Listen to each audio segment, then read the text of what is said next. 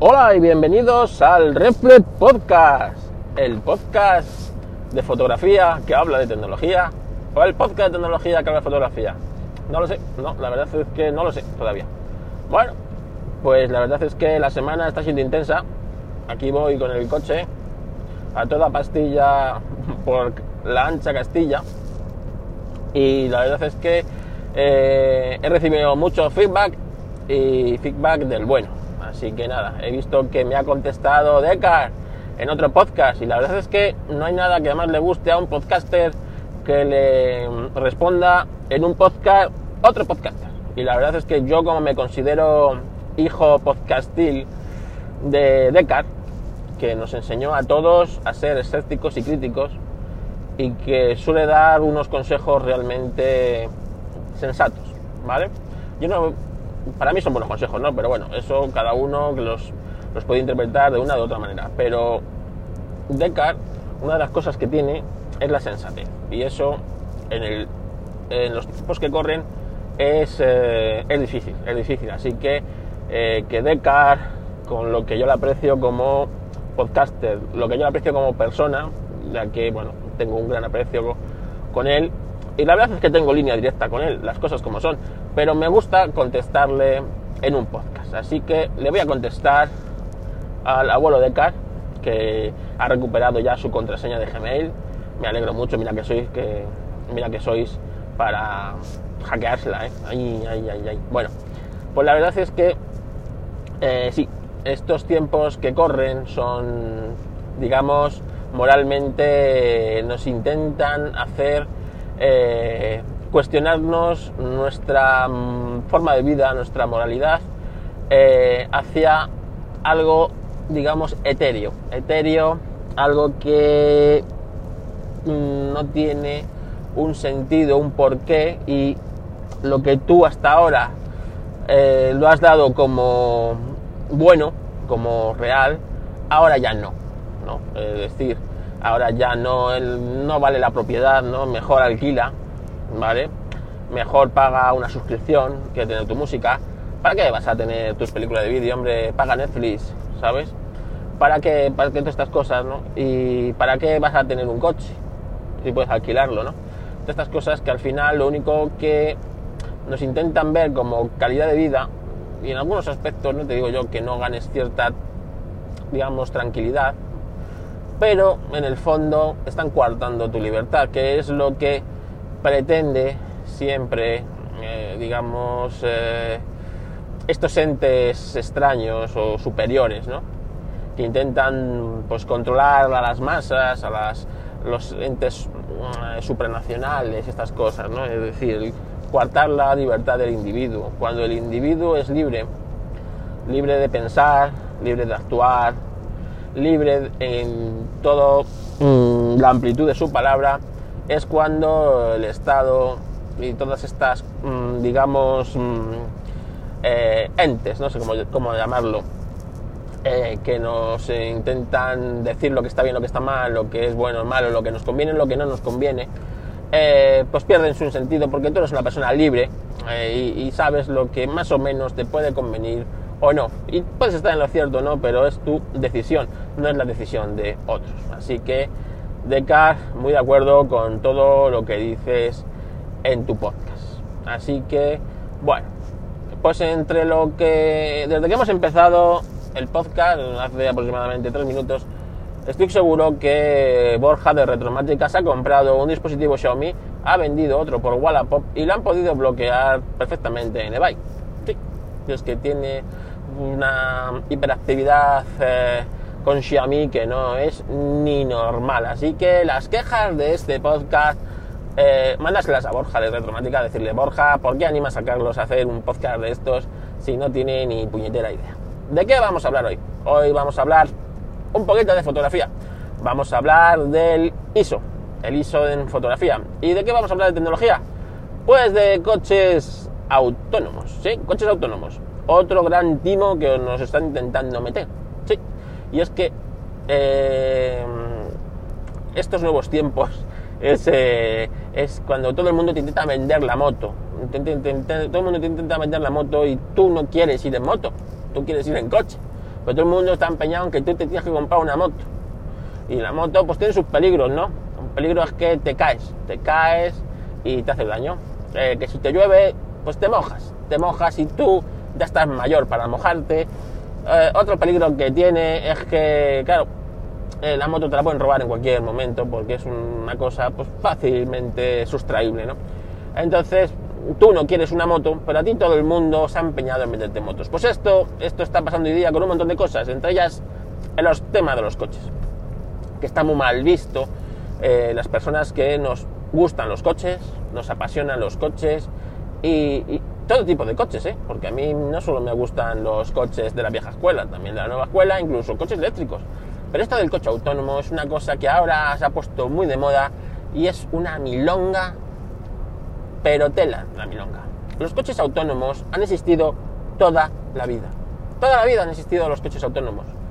Eh, lo que pasa es que según la época, pues nos gusta llamarlos de unas maneras o de otras, pero en el fondo los coches autónomos siempre han existido. El coche autónomo que tú y yo y que todo el mundo ha conocido se llama taxi. Taxi, sí, sí. te hacía falta ir de A a B, no tenías como ir o necesitabas ir muy rápido y no tener que preocuparte de nada, cogías un taxi. Un taxi es un coche que conduce un ser humano de manera autónoma y tú le dices a dónde quieres ir y el humano, el humano, pues te lleva a veces por donde mejor sabe, a veces por donde sale el higo y otras veces por donde tú le indicas.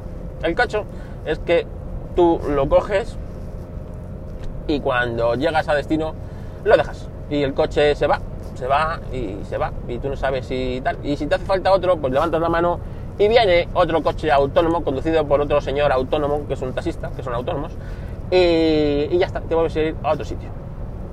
Ahora, esto lo quieren hacer máquinas, cosa que está muy bien, porque así nos evitamos hablar con el, con el humano. La máquina siempre te va a llevar por el mismo sitio, es decir, te va a llevar de A a B por el camino establecido, con las cosas buenas y las cosas malas. Es decir, pues las cosas buenas es que seguramente es el recorrido óptimo para ir de A a B.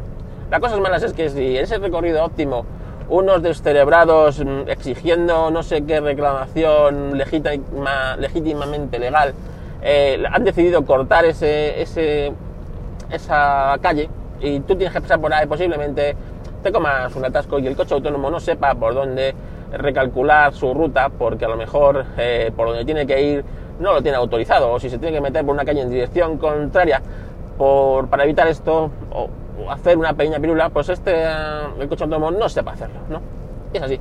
Luego, todo el mundo va montado en un taxi. Un taxi son coches que, bueno, para ir de A a B está bien, pues, pues que sí, pero ¿qué queréis que os diga? Esas tapicerías de Sky, esas cosas que llevan los taxis, no las llevan así para joder a la gente, sino porque ahí pasan muchísimas personas de muchísimas mm, clases, con muchísimas cosas, entonces pues esas tapicerías se ensucian, pues mejor algo que se pueda limpiar fácilmente, que, esté ahí, no sé, todos sabéis lo que es el transporte colectivo, ¿no? Y un coche autónomo, ¿qué va a ser al final? Un transporte colectivo más, por lo tanto, no va a ser un trayecto agradable que montarte en un coche autónomo o en un autónomo, ¿no? O sea, que es un plan milonga que nos intentan meter, ¿para qué? Para que ganen siempre los de siempre es decir, los eh, políticos y las grandes empresas. Es decir, el político que autoriza a la gran empresa a que ponga su flota de coches autónomos a trabajar en esa ciudad. Eh, la gran empresa que evidentemente va a trabajar con coches autónomos que no requieren intervención humana prácticamente para nada del trayecto, supongo que para mantenimiento y otras cosas sí, pero para eso para otro no, por lo tanto se ahorran mucha mano de obra y sobre todo pues para mm, la gente guay, ¿no? Que mola, que será muy cool ir en un coche autónomo de A a B en vez de un, un vulgar taxi o en un metro o en un tren. Los trenes ya son la mayoría de ellos autónomos, van de A a B prácticamente sin intervención humana y, y, tampoco es una cosa ahí para tanto, ¿no? Tanto bombo y platillo, ¿no? Porque en el fondo es un metro de toda la vida, ¿no? Pues esto es igual, es una moto que nos intenta vender como tantas y tantas motos que nos están intentando vender en estos tiempos, pues con este nuevo cambio de tecnologías, ¿no? Del coche de combustión al coche eléctrico, eh, al coche de pila de combustible, todas estas cosas que realmente hay un montón de, eh, entes interesados en tomarnos el pelo. ¿no? El primero es el Estado, que nos va a tomar el pelo, si puede, varias veces, no solo una. Esto es como el impuesto de sucesiones, ¿no? Que tú has pagado los impuestos, el que te lo ha dejado lo ha pagado los impuestos, pero tú que lo heredas también tienes que seguir pagando impuestos sobre impuestos, ¿no? Pues esto va a ser igual. Eh, te van a intentar tomar el pelo a la hora de deshacerte de tu coche, a la hora de comprarte un coche autónomo nuevo, a la hora de que tú quieras explotar ese coche autónomo, ya que el coche es autónomo, a lo mejor pues tú quieres explotarlo, ¿no? Y que el coche trabaje por ti y no vas a poder, vas a tener que porque tú no eres autónomo, el autónomo es el coche. Ya veréis como esto es una milonga más que se va a montar y al final van a ganar los de siempre y van a, perder los mismos, que es la gente de a pie, principalmente. Así que mucho cuidado con milongas. Y ahora la fotografía. ¿De qué vamos a hablar de fotografía? Del ISO. Oh, ese gran desconocido. Sí. Y es que estos dos días atrás, el lunes y el martes, he estado fotografiando una convención. Y he estado trabajando con varios ISOs, varios ISOs, porque a mí el ISO es una cosa que, digamos, mm, hay que saber trabajarlo. Es, un, es el gran desconocido ese ISO. ¿Por qué es ese gran desconocido? Porque en la fotografía tradicional, la fotografía analógica, el ISO era algo que se daba por hecho. Sí, eh, era algo muy, muy limitado. Se llamaba, para empezar, ASA. No, ISO, ASA. Entonces tú te comprabas un carrete de 64 ASA, de 100 ASA, de 200 ASA, de 400 ASA y ya en el algo, una locura, en el 800 ASA porque ibas a hacer fotos con una luz bastante precaria. Entonces, claro, tú metías el carrete de 36 fotografías en el mejor de los casos, ¿vale? Y pues sabías que ahí tenías el ISO fijo, pues tenías un, normalmente un ISO 100, que era lo más común en ese momento, y ya está. Entonces tenías que jugar con la apertura del diafragma, con la velocidad de obturación y con pues, lo que diera tu objetivo, pues para intentar no quemar la fotografía o sobreexponer la fotografía en condiciones de luz favorables y que no te saliera una cosa totalmente oscura e invisible y incapaz de saber lo que, lo que hay que ver cuando las condiciones de luz pues flaqueaban, ¿no? Así que eso era así. Pero con la fotografía digital todo cambió. Enseguida las cámaras empezaron a poder variar el ISO. Y si bien al principio eran unos ISOs de aquella manera, digamos, pues como la película eh, fotoquímica, ¿no? Eh, que bueno, pues que subir de ISO es muy perezoso, se nota mucho en el grano, esas cosas. Poco a poco esto, la técnica lo ha ido mejorando mucho, ¿no? Lo ha ido mejorando tanto que ahora mismo pues podemos trabajar en nuestras máquinas con ISOs absurdos. ISOs 102.000, incluso dependiendo de la cámara, de muchos más ISOs, con unos resultados, digamos, bastante aceptables. Hasta hace 10 años, sí, hasta 2008, 2009, superar el ISO 3200 era una, una aventura, ¿no? Una aventura con riesgo ya que posiblemente las fotos, bueno, fueran algo testimonial, pero realmente perdiera todo el detalle y toda la textura de esa foto, ¿no? Pero realmente la tecnología de las, de las, máquinas fotográficas hicieron que, bueno, pronto los 6400, los 12000 y los 24000 fueran, digamos, ISOs casi casi sin ruido sin ese ruido tan a veces feo que dan los sensores. Entonces, ¿cómo debemos trabajar nosotros con el ISO? Lo primero que debemos hacer es saber cómo trabaja el sensor de nuestra máquina. Eh, por ejemplo, yo voy a hablar de lo que más conozco, que son las máquinas Nikon, que es lo que yo trabajo. Mis máquinas Nikon, eh, tengo, por ejemplo, las D750, trabajan muy bien de sombras a luces, ¿vale? Pero en cambio, la, Nikon D3 que yo tenía antes, o la 750, o sea, o la 700, eh, la 7000 ya no. Pero bueno, estas cámaras que yo he tenido, ya no las tengo, pero las he tenido, eran al contrario, trabajaban mejor de altas luces a sombras. Y esto es muy importante a la hora de tomar la fotografía. ¿Por qué? Porque eso va a depender luego del resultado final de esta vamos a, voy a explicarme. Si tu cámara, si el sensor de tu cámara trabaja mejor recuperando altas luces que bajas luces, tienes que trabajar con los ISOs lo más altos, o sea, más altos de lo que la lógica te diría, ¿no? ¿Por qué? Pues porque tú siempre vas a poder recuperar mucho mejor de la zona de luces que de la zona de sombras. Por lo tanto, lo que te interesa es tener más iluminada la zona de sombras, porque ahí vas a tener peor rango para recuperar.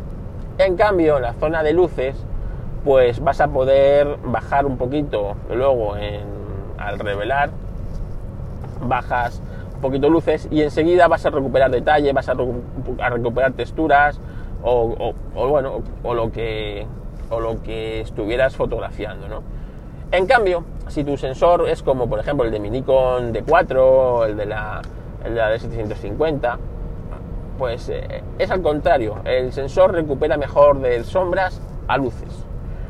Entonces, esto significa que debes trabajar con el sensor o con el ISO lo más eh, con el ISO lo más bajo posible dentro de lo razonable, es decir, dentro de que tú puedas captar, ¿no? Captar la imagen. Entonces, eh, sabiendo esto, ¿cómo debemos actuar?